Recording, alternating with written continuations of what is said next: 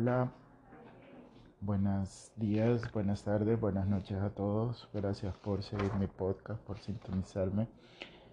Eh, estamos en enero de 2022 y según efemérides eh, médicas, pues se conmemoran dos cosas. Uno, eh, la lepra y dos, la persona adulta mayor. Quisiera hablar en dedicar un par de segmentos hablar de la persona adulto mayor, del envejecimiento, la parte de la salud y, y bueno, tal vez pueda hacer un segmento hablando a grosso modo de lepra y así abarcar los dos, los dos temas más eh, eh, relevantes que existen en este mes. Y, y bueno, eh, hablar de, del adulto mayor es recordar el curso de vida, que existe una primera infancia, una niñez, una adolescencia, un, una juventud, el adulto joven, el adulto mayor, que también es una etapa. En ese sentido, pues es algo tan elemental como el curso de vida en el que nacemos, crecemos, nos reproducimos, algunos sí, otros no, eh, desarrollamos, envejecemos y morimos, ese es el curso. Y, y al hablar de, del envejecimiento, pues no podemos eh, dejar de mencionar eh, aspectos tan importantes como la geriatría y la gerontología, que son dos cosas que van de la mano, muy relacionadas en el eh, estudio, manejo y todo del adulto mayor. Por ejemplo, la geriatría es la rama de la medicina que atiende la parte diagnóstica, terapéutica, y de rehabilitación en las patologías más frecuentes del adulto mayor. Por su parte, la gerontología es una rama de la ciencia encargada de eh, estudiar el adulto mayor en sus diferentes facetas, no solo enfermedades, sino roles sociales, económicos, etc. Todos tenemos un adulto mayor que apreciamos todos tenemos abuelos, abuelas, padres, madres, tíos. Un profesor de primaria o de universidad que hizo la diferencia, que nos hizo pensar, que nos enseñó con experiencia. Eh, políticos, economistas, dueños de empresas, el adulto mayor y su gran diversidad, pues es, es algo que, debemos eh, retomar. Como, como los cantantes y su dinastía, su herencia, ¿verdad? Su legado. Tenemos que, considerar que son sujetos de derechos y que acá en nuestro país, eh, El Salvador, existe una ley que data del 2012, del 2002, perdón, en la cual pues se hace referencia a a la atención integral a la persona adulta mayor. Y tal pareciera que fuera escrita por poetas, por todo lo que dice, la participación ciudadana, de mejorar los entornos físicos de acceso, de, del aporte con la comunidad.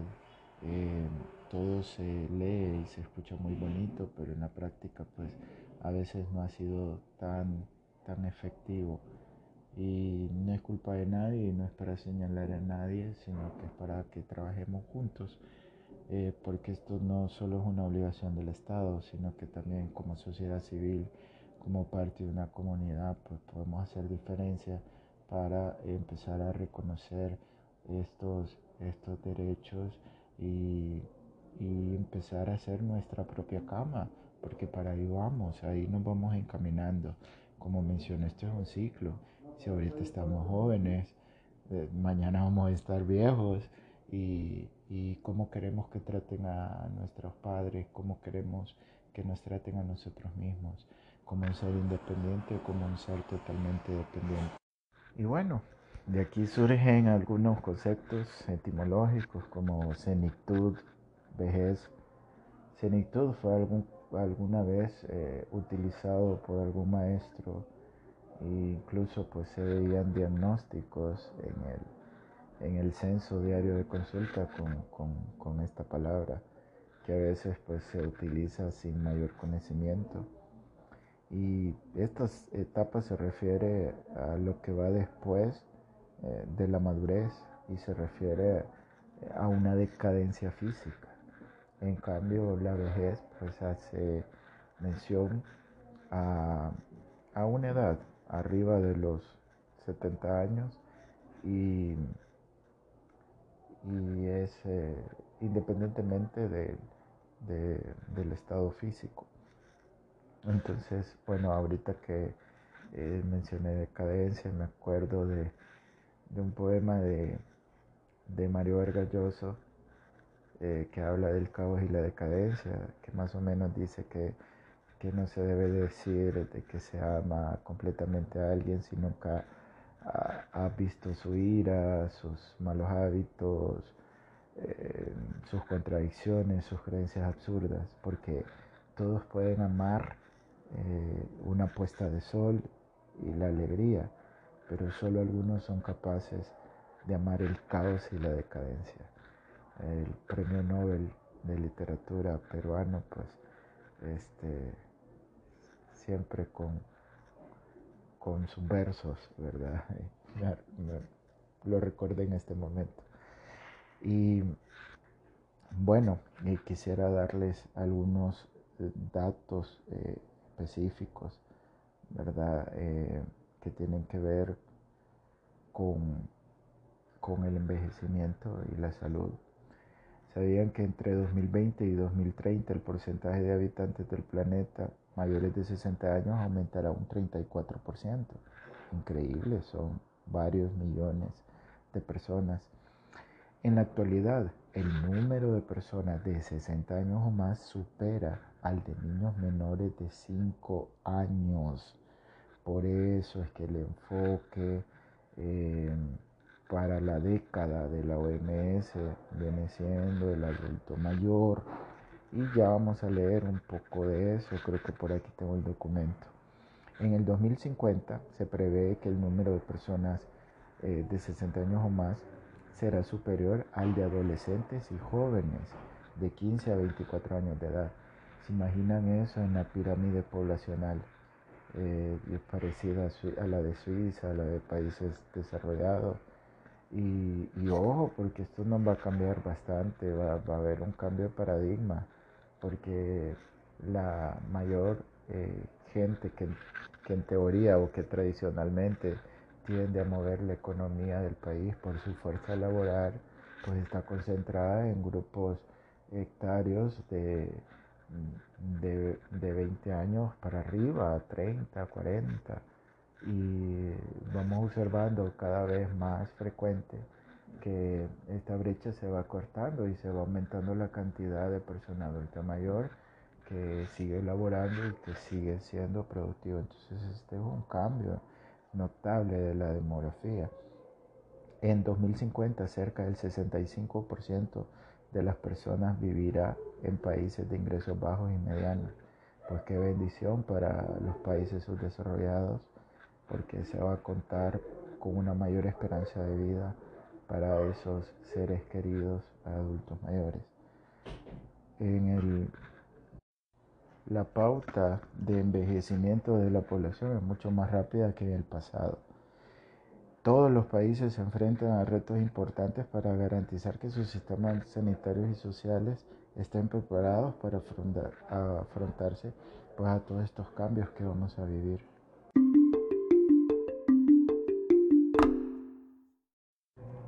Antes de pasar a hablar un poco sobre el panorama general que viene a raíz de todos estos datos y cifras que le acabo de brindar, pues es importante pues retomar la parte de los servicios geriátricos. Es una caridad, bueno, por lo menos en mi país así se inició la parte de la atención al adulto mayor hace pues muchos años como caridad. Eh, eh, la creación, la fundación de asilos, de hogares, de residencias, estancias, conceptos que tenían muy claro y que, y que mejoraron países como México y Costa Rica, que acuñaron a sus sistemas, a sus niveles asistenciales, pues el hospital de día, centros de atención, y una perfecta articulación con la atención primaria en salud y las diferentes divisiones en los hospitales como, como la división de agudo, la división de mediana estancia, la de hospital de día, la de consulta externa, la de servicios comunitarios, una estructura organizacional muy, muy envidiable que, debemos de, copiar, porque se debe de copiar lo bueno en lugares donde, donde se carezca de, de estos beneficios. En todo el mundo las personas viven más tiempo que antes. Hoy la mayor parte de la población tiene una esperanza de vida igual a superior a los 60 años. Todos los países del mundo están experimentando este cambio tanto en la cantidad como en la proporción de personas mayores. Sabe que en 2030 una de cada seis personas en el mundo tendrá 60 años o más. En ese momento el, el grupo de población de 60 años o más habrá subido de mil millones en el 2020 a 1.400 millones. En el año 2050, la población mundial de personas en esta franja de edad se habrá duplicado a 2.100 millones. Entonces, se prevé que el número de personas de 80 años o más se triplique entre 2020 y 2050 hasta alcanzar los 426 millones. Entonces, esto es una realidad eh, que, no, que no la podemos cambiar. Y este cambio pues obedece pues, en gran manera la distribución de, lo, eh, de la población de los países, edades más avanzadas, por la ciencia, por nuevos medicamentos, por, por la tecnología en el área médica. Y lo que se conoce como envejecimiento de población pues empezó en países de ingresos altos, como les mencionaba antes, con el ejemplo de Suiza, eh, también en Japón, por ejemplo, el 30% de la población ya tiene más de 60. Pero los cambios más importantes se están viendo actualmente en estos países, en los de vías de desarrollo. En el 2050, dos tercios de la población mundial de más de 60 años vivirá en los países en vías de desarrollo. Así que como le mencioné antes, qué bendición para nosotros. Entonces el, el, reto está en comprender el envejecimiento y desde un punto de vista biológico el envejecimiento pues es el resultado de la acumulación de una gran variedad de daños moleculares. El tiempo daña y celulares a lo largo de, de, una vida, pues, lo que lleva a un descenso gradual tanto en capacidades mentales, capacidades físicas, a un mayor riesgo de enfermedad y en esa última instancia pues puede llevar a, la muerte. Entonces, antes de continuar con esta idea, pues quisiera, quisiera hacer una recomendación del enfoque que se debe tener como sistema sanitario, como sociedad, como, como como parte de una población y el enfoque para beneficiar a la persona adulta mayor debe ir dirigido primero a mantener o mejorar la función física y psíquica, que es la autonomía, el poder decidir, el poder hacer, decir, etc. Dos, prevenir y tratar las carencias nutricionales. Esto tiene que ver mucho con el tema de seguridad alimentaria. Tres, prevenir la mortalidad por causas evitables, que es lo que la ciencia se está encargando a través de las diferentes ramas y, y se va avanzando considerablemente en el tema. Y bueno, debemos de mencionar que más allá de los cambios biológicos, ¿verdad? Que tienen que ver con la parte celular y, y, y de funcionamiento fisiológico, pues el envejecimiento suele estar asociado a otras transiciones vitales como la jubilación, el traslado a viviendas más apropiadas, el fallecimiento de amigos y parejas, porque tenemos que empezar a ver al adulto mayor como un todo, un todo, significa que esta persona se deprime, se enoja, tiene ansiedad, se enferma, le da dolor, pierde algunas funciones básicas. Y creo que es el momento justo para hablar de las afecciones comunes asociadas al envejecimiento. Pues estas personas eh, pierden el, sentido del gusto porque hay una atrofia de las papilas que distinguen el sabor salado, el sabor dulce y esto pues y esto hace que de repente pues utilicemos un poco más de sal, un poco más de azúcar en las bebidas y, es parte de, este proceso. Eh, así como la pérdida de la función auditiva, la formación de catarata o el aparecimiento de vicios de refracción, que estas pues son partes de, procesos de ceguera prevenible que también pues la OMS ha, girado estrategias para, para tratar estas, eh, estas patologías. Eh, tenemos los típicos eh, dolores, las lumbalgias, las cervicalgias, el aparecimiento de osteoartritis, de enfermedad pulmonar eh, de tipo crónico, diabetes, enfermedades cardiovasculares como hipertensión o, enfermedades mixtas, la, depresión y la, y la demencia como parte de un deterioro cognitivo. Es más, a medida que se envejece aumenta la probabilidad de experimentar varias afecciones al mismo tiempo, no, no solamente una cosa, una cosa infecciosa, una cosa eh, de enfermedad crónica o de sistema osteomuscular. Eh, existe la posibilidad, entonces para ello eh, la especialidad que, que ve al adulto mayor, la geriatría, pues echa mano de la, valoración geriátrica integral y esto pues tiene muchas connotaciones porque es, es, una armonía entre la clínica, la parte social, el proceso cognitivo y la funcionabilidad del paciente.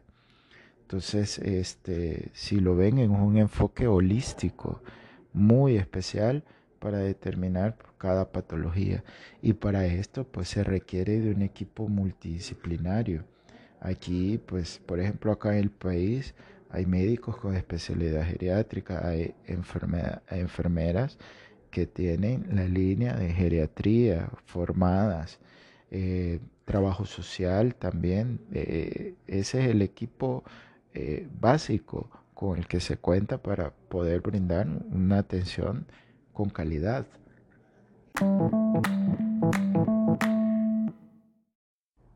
siempre dentro de la evaluación geriátrica e integral es muy importante pues mencionar que ellos eh, subdividen eh, o, la, o, la, forma en que evalúan es bien específica, es muy interesante. Por ejemplo, hay una valoración de la esfera funcional, eh, qué tan independiente es la persona, sus actividades diarias, por ejemplo, pues, se miden por índices y escalas.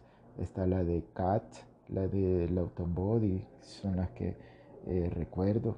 Se hace la valoración de la esfera mental con un mini mental test eh, donde se exploran eh, la parte de matemática, logística, etc. Incluso se les pone a dibujar un reloj, por ejemplo, y para ver si puede para evaluar pues todo el área motriz, eh, de cálculo, eh, de recuerdo, etc. Es, está interesante la valoración afectiva donde se explora elementos como la ansiedad, depresión, eh, donde se utilizan algunos recursos como índices o escalas como la de Wahlberg, como la de Yesabash, etc. También pues está la valoración social, que también esto pues eh, se hace por medio del equipo multidisciplinario que anteriormente eh, hablé, ¿verdad? Que está la enfermera, que está el trabajador o trabajadora social y ellos hacen un equipo pues muy ad hoc para, estas situaciones. Entonces, eh, tenemos que tener en cuenta que la vejez se caracteriza también por la aparición eh, de varios estados de salud complejos que se conocen habitualmente con el nombre de síndromes geriátricos. Así se aborda inicialmente a un paciente en la parte médica como un síndrome geriátrico y estos que generalmente son consecuencia de múltiples factores que subyacen entre sí y que incluyen, mm, por mencionar algunos, la fragilidad, la incontinencia urinaria, la polifarmacia, las caídas, los estados delirantes, las úlceras por presión, las personas que están inmóviles o paralizadas. Es un mundo eh, totalmente diferente. Entonces, tenemos que hablar de cuáles son los factores que influyen en un envejecimiento saludable. Esto está bien fácil y simplemente eh, se resume en que sean tomados en cuenta que esta persona sea respetada, que haya eh, esa dignificación a su edad y que sea tomada en cuenta en decisiones, en plática, que no se excluya del grupo familiar, que se, y ya si se trabaja en mejorar el acceso de ellos a instituciones públicas, a casas, que mejor, que mejor todavía, de adecuar la infraestructura para las posibilidades físicas que ellos puedan tener. Entonces aquí entra eh, pues el vecindario, la comunidad eh, y, todo, eh, este, la parte social para, para tomarlos en cuenta, para fomentar actividades lúdicas, para preguntarles si quieren hacer actividades lúdicas, si quieren que les lleven un payaso si quieren escuchar música, porque muchas de estas personas no les gusta. Entonces hay que consultarles, no hay que imponerles.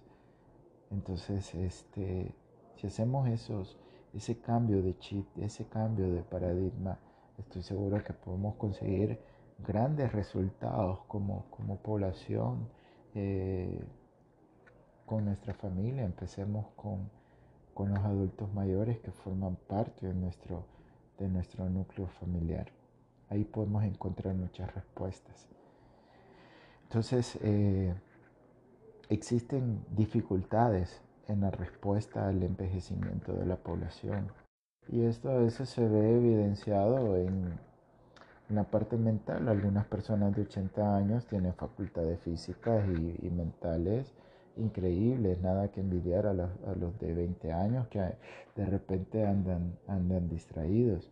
Y otros, en cambio, pues sufren de algún deterioro considerable a edades mucho más tempranas.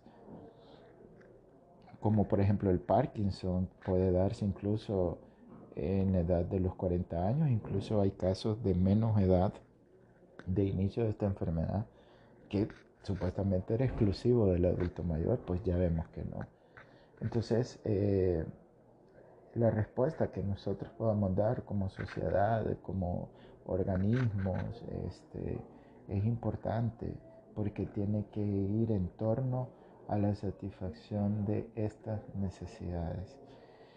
Em, les comento que la Asamblea General de las Naciones Unidas declaró el periodo 2021 a 2030 como la década del envejecimiento saludable y le pidió pues a la OMS que se encargara de liderar su respuesta en práctica.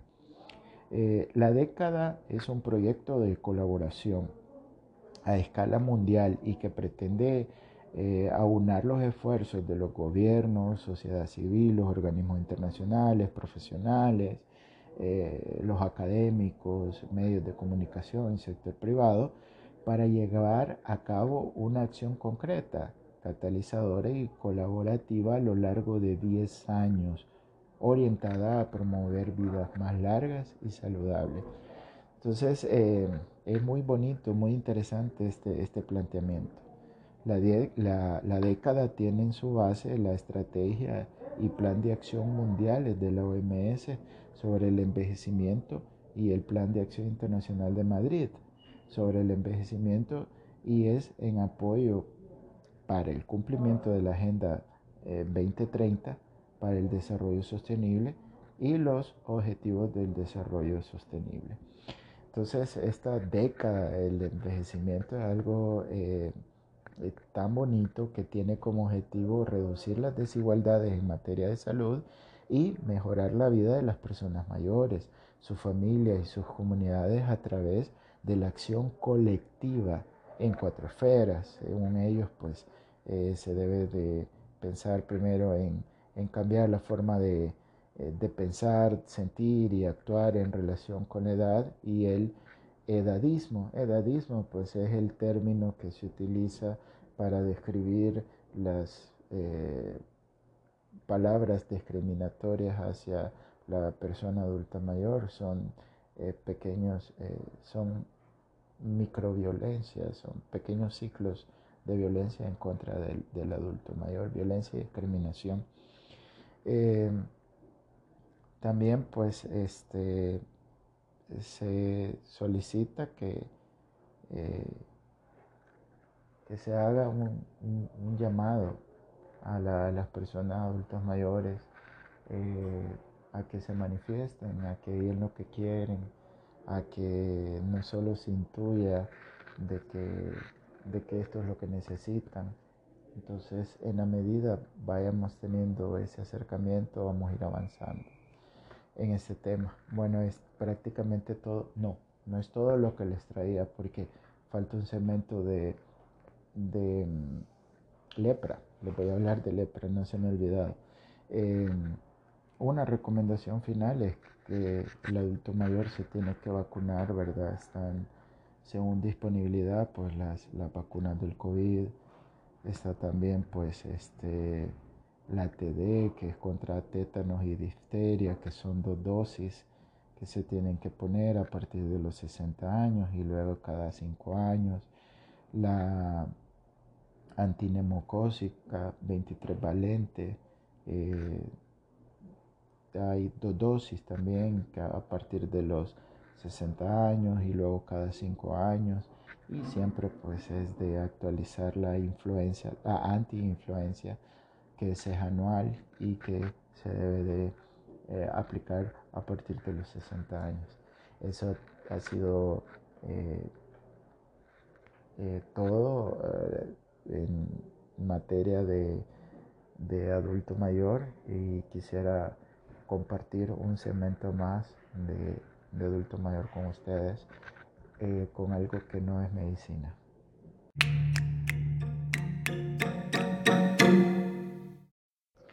Bueno, anteriormente les, casi que les declamé un, poema de, Mario Vargas Llosa.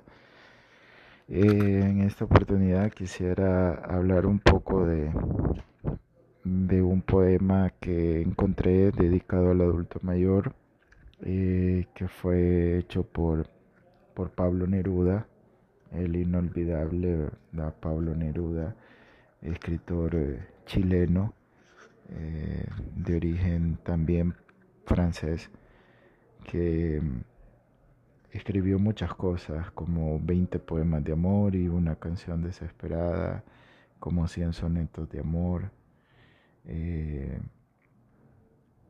fue una persona muy eh, interesante en su época.